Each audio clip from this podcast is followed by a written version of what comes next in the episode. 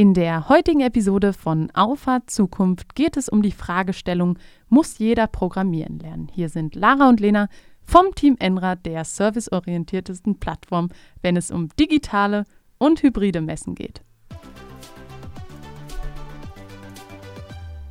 Hallo zusammen. Ja, ich hatte es im Intro bereits angekündigt, die Frage, muss jeder programmieren können oder muss jeder programmieren lernen? Lena, spontane Antwort. Ach, eine spontane Antwort auf oh, diese richtige Frage. Enttäuschung gerade. Ähm, Jein. Jein, würde ich sagen. Ja, tatsächlich. Es kommt drauf an, das dürfte doch eine Antwort sein, die dich als Betriebswirtschaftlerin äh, zufriedenstellen sollte. Es ist witzig, dass du das sagst, weil ich hatte mal einen Lehrer in der Berufsschule. Irgendwie habe ich das Gefühl, der Podcast geht über meine Lehrer in der Berufsschule. Aber der hat mal gesagt, das war sogar der, der auch das mit der Hybris gesagt hat. Wenn dich das interessiert, schau noch mal in einer anderen vorherigen Podcast-Folge vorbei. Und der Lehrer hat eben auch gesagt, wenn du in der Prüfung nicht weißt, was du sagen sollst oder die Antwort noch nicht kennst, dann sagst du erstmal, es kommt drauf an. Also, worauf kommt es an? Muss jeder programmieren können? Also grundsätzlich äh, müssen ist für mich immer ein relativ hartes Wort, weil was muss man schon? Am Ende des Tages muss man sich einzig und allein selber gerecht werden. Aber es ist natürlich in der heutigen Arbeitswelt absolut von Vorteil, wenn man, sag ich mal, gewisse Kenntnisse in bestimmten Bereichen hat. Und äh, Programmieren ist definitiv eine Fähigkeit, die ähm, wertvoll, sag ich mal, im Fähigkeitenportfolio sein kann. Aber äh, meine zögerliche Antwort ist eigentlich dadurch begründet, dass ähm, ja, ich meiner Meinung nach finde, dass das ausführende Programmieren sich immer noch davon unterscheidet, von einem grundlegenden Verständnis ja. für technische Zusammenhänge. Ja, absolut. Also ähm, ich finde es super wichtig, gerade wenn man im Softwarebereich unterwegs ist, dass man bestimmte Zusammenhänge einfach versteht und weiß, wie bestimmte Sachen zusammenarbeiten. Aber das wirklich operativ auszuführen, das ist also steht auf einem ganz anderen Blatt Papier und kommt dann in meinen Augen wirklich auf die eigene Leidenschaft an und darauf an, ob man sich äh, vorstellen kann, in seinem eigenen Arbeitsalltag zu programmieren. Ja, also gebe ich dir total recht. Ähm, vielleicht nochmal zurück, wie sind wir auf das Thema heute gekommen? Denn wir sind ja hier in der ulkigen Situation, dass äh, ja, wir als ja, technischer Kopf hinter Endra oder du eher als technischer Kopf hinter Endra ähm, trotzdem diesen Podcast machen und nicht Vertrieb ich finde, das knüpft ganz gut an das Thema der letzten äh, Podcast-Folge an. Man sollte einfach alles ausprobieren und versuchen, sein Fähigkeitsportfolio so breit wie möglich aufzustellen. Klar, auch äh, Detailfähigkeiten ausbilden, weil das ist letztendlich das, was äh, wertvoll ist, wenn man Experte in einem bestimmten ja. Bereich ist. Aber ähm, das Reden und Programmieren schließt sich ja nicht gegenseitig aus. Ja, es ist witzig, dass du das sagst, weil darauf wollte ich genau hinaus. Also man hat oder man hatte äh, vor Jahren ja dieses Bild von Entwicklern, Entwicklerinnen äh, im Kopf, im Keller, dunkel, Cola. Ja. Ne? Also so, das waren so die, die ähm, Wörter, die da so in den Raum geworfen wurden. Und ähm, wenn ich mal so in den sozialen Netzwerken schaue, äh, wie viele Leute, vor allem auch auf internationaler Ebene, ich finde, da könnten wir Deutschen noch ein bisschen mehr Gas geben, ähm, einfach mega gut darin sind, auch zu Netzwerken und ähm, Kontakte zu knüpfen. Also ich finde, heutzutage gehört eigentlich zum Programmierer sein auch genau diese Fähigkeit, ähm, andere Menschen zu verstehen und auch den Nutzer zu verstehen. Und ja, das ist eben so, ich glaube, da hat sich das einfach stark gewandelt. Ja, also dieser Stereotyp, den du da gerade äh, ganz toll beschrieben hast, der ist in meinen Augen längst überholt. Und ich glaube, das liegt auch daran, wenn man mal schaut, welche erfolgreichen Unternehmen so die letzten Jahre ja. ähm, richtig wertvoll geworden sind, ähm, dann sind das meistens Softwareunternehmen oder haben zumindest ein Softwarebezug. Maße einen Softwarebezug. Ja.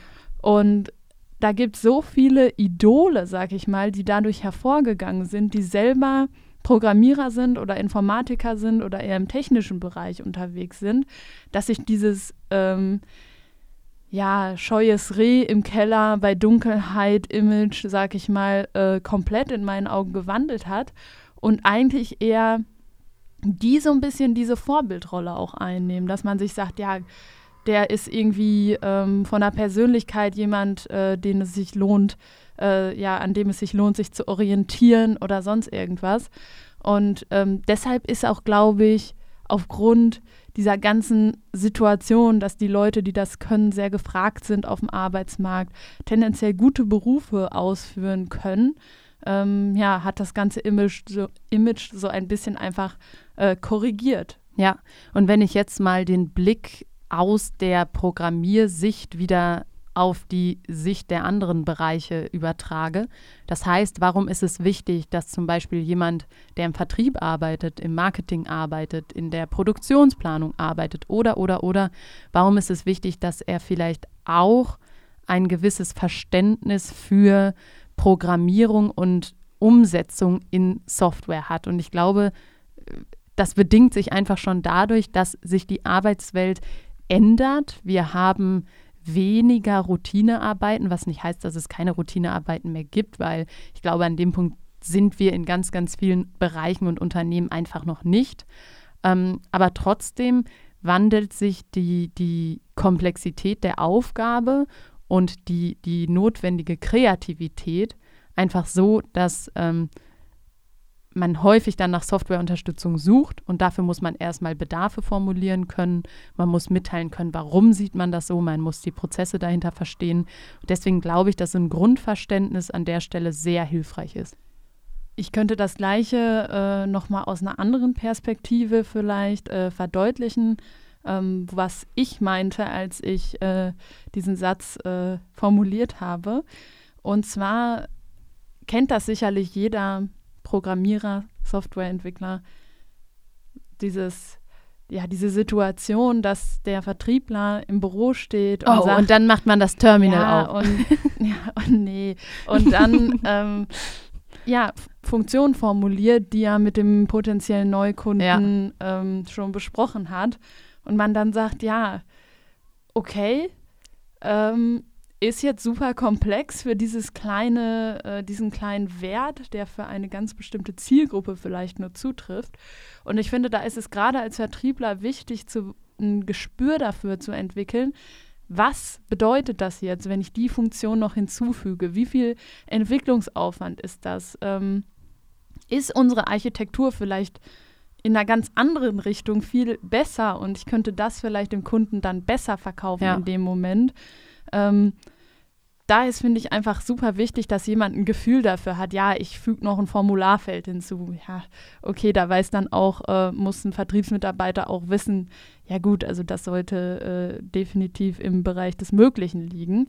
Aber man stellt sich ja viele Funktionen, die tendenziell einfach nach außen hin aussehen, ähm, auch einfach in der Umsetzung vor. Ja.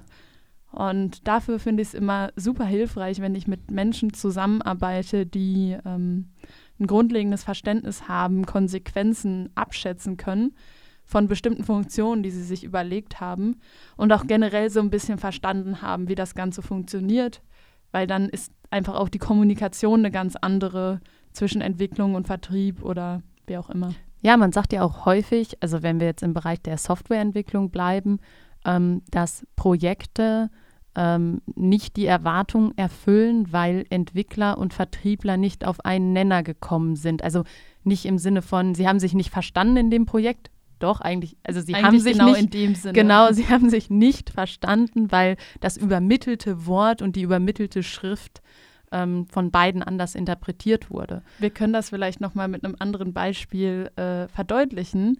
Ähm, wenn Elektrik oder ein Elektrotechniker oder ein Elektroingenieur mit einem Maschinenbauer spricht und ähm, sich beide über Spannung unterhalten, dann ist derjenige, der im elektrotechnischen Feld unterwegs ist, bei einer elektrischen Spannung und der Maschinenbauingenieur ist vielleicht bei einer mechanischen Spannung. Und, und da ist einfach viel Vokabular, was einfach vom, ja, von der Bedeutung her definiert sein muss. Und das kriegst du halt nur hin, wenn sowohl der eine weiß, wovon er spricht und der andere auch. Und jetzt stell dir mal vor, diese Spannungsunterhaltung wohnt jetzt auch noch ein Eventtechniker bei. Wow.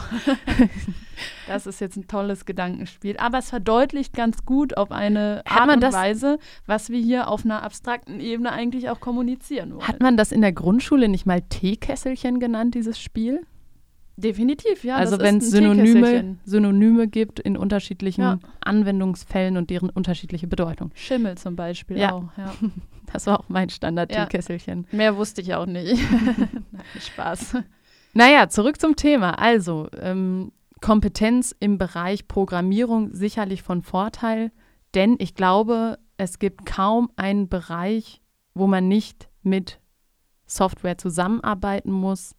Ähm, und ich glaube, gerade da ist es dann auch irgendwie nachvollziehbar, weil wenn man jetzt mal überlegt, ähm, man erstellt ein, ein, keine Ahnung, irgendein Formular.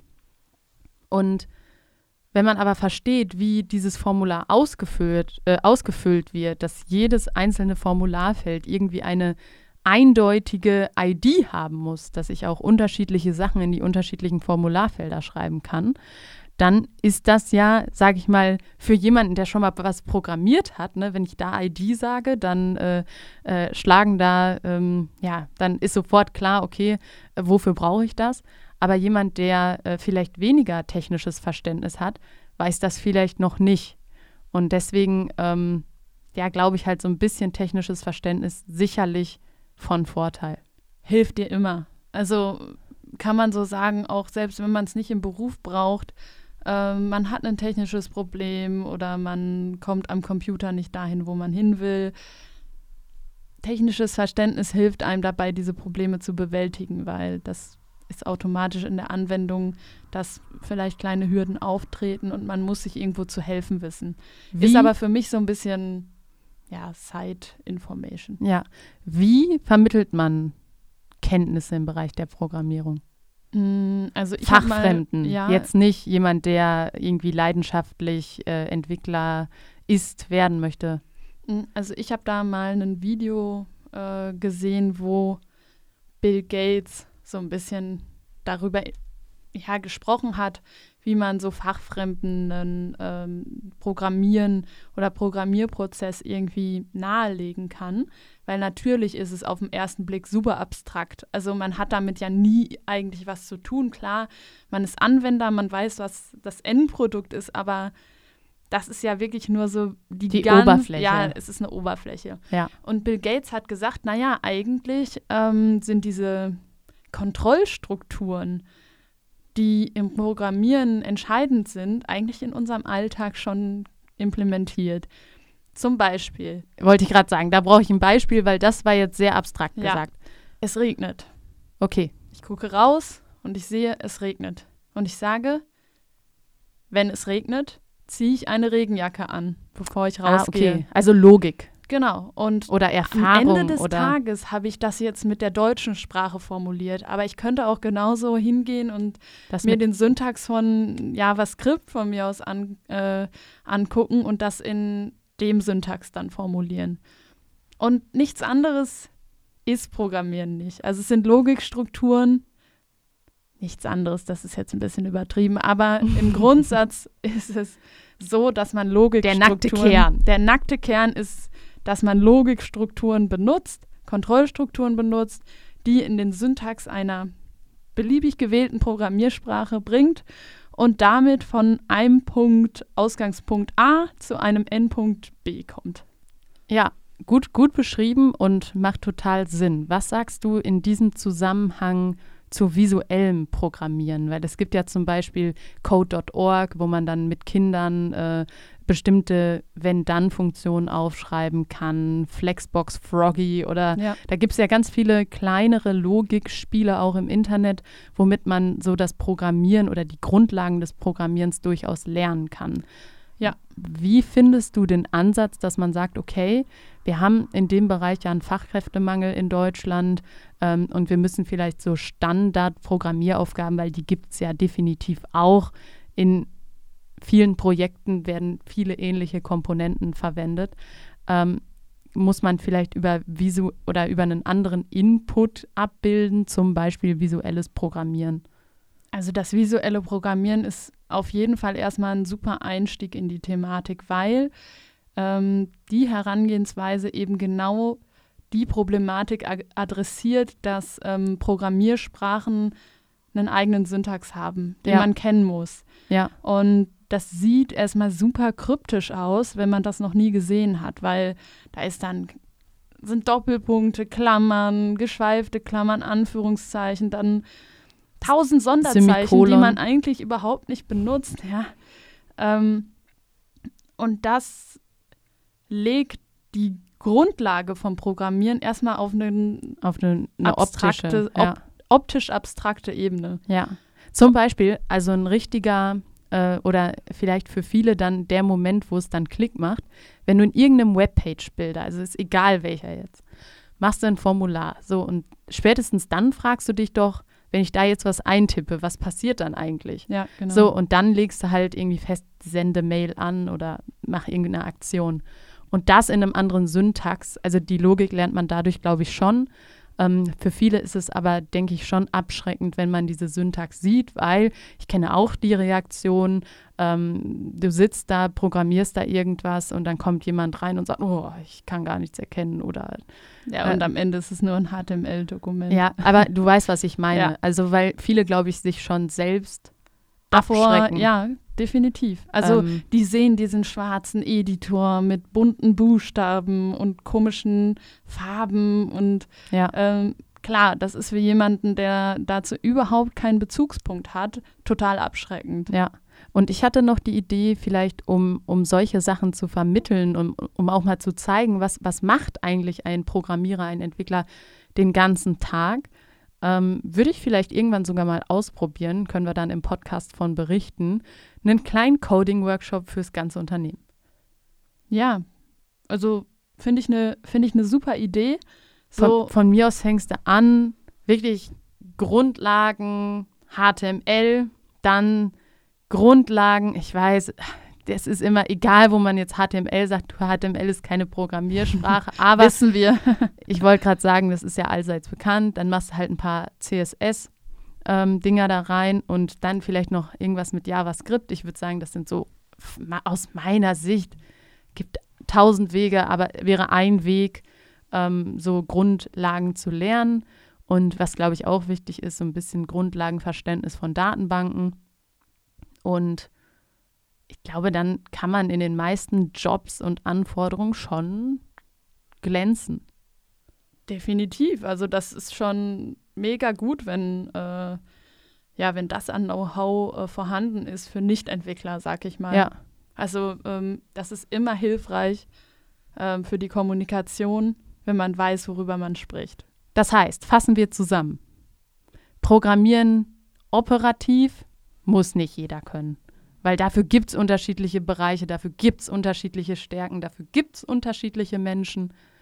Aber ähm, im Grundsatz ist es schon gut, wenn man so ein bestimmtes Know-how an den Tag legt. Das heißt, Grundkenntnisse von Logik oder eine, eine Möglichkeit, sich logische Zusammenhänge zu erschließen, vielleicht.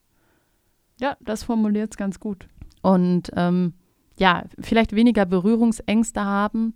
Das ist so was, was ich offen sein für neue genau, Technologien. Was ich auch jedem nur ans Herz legen kann.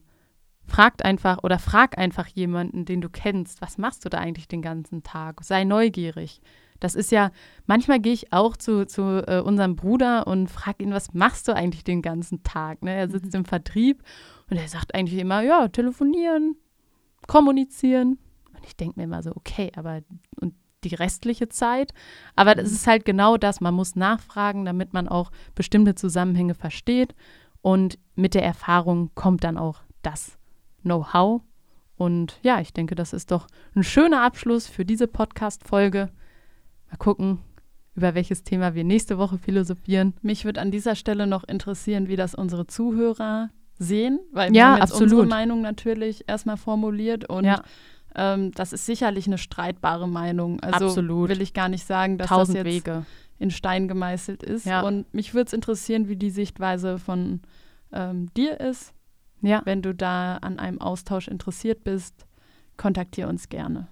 Bis dahin. Ciao.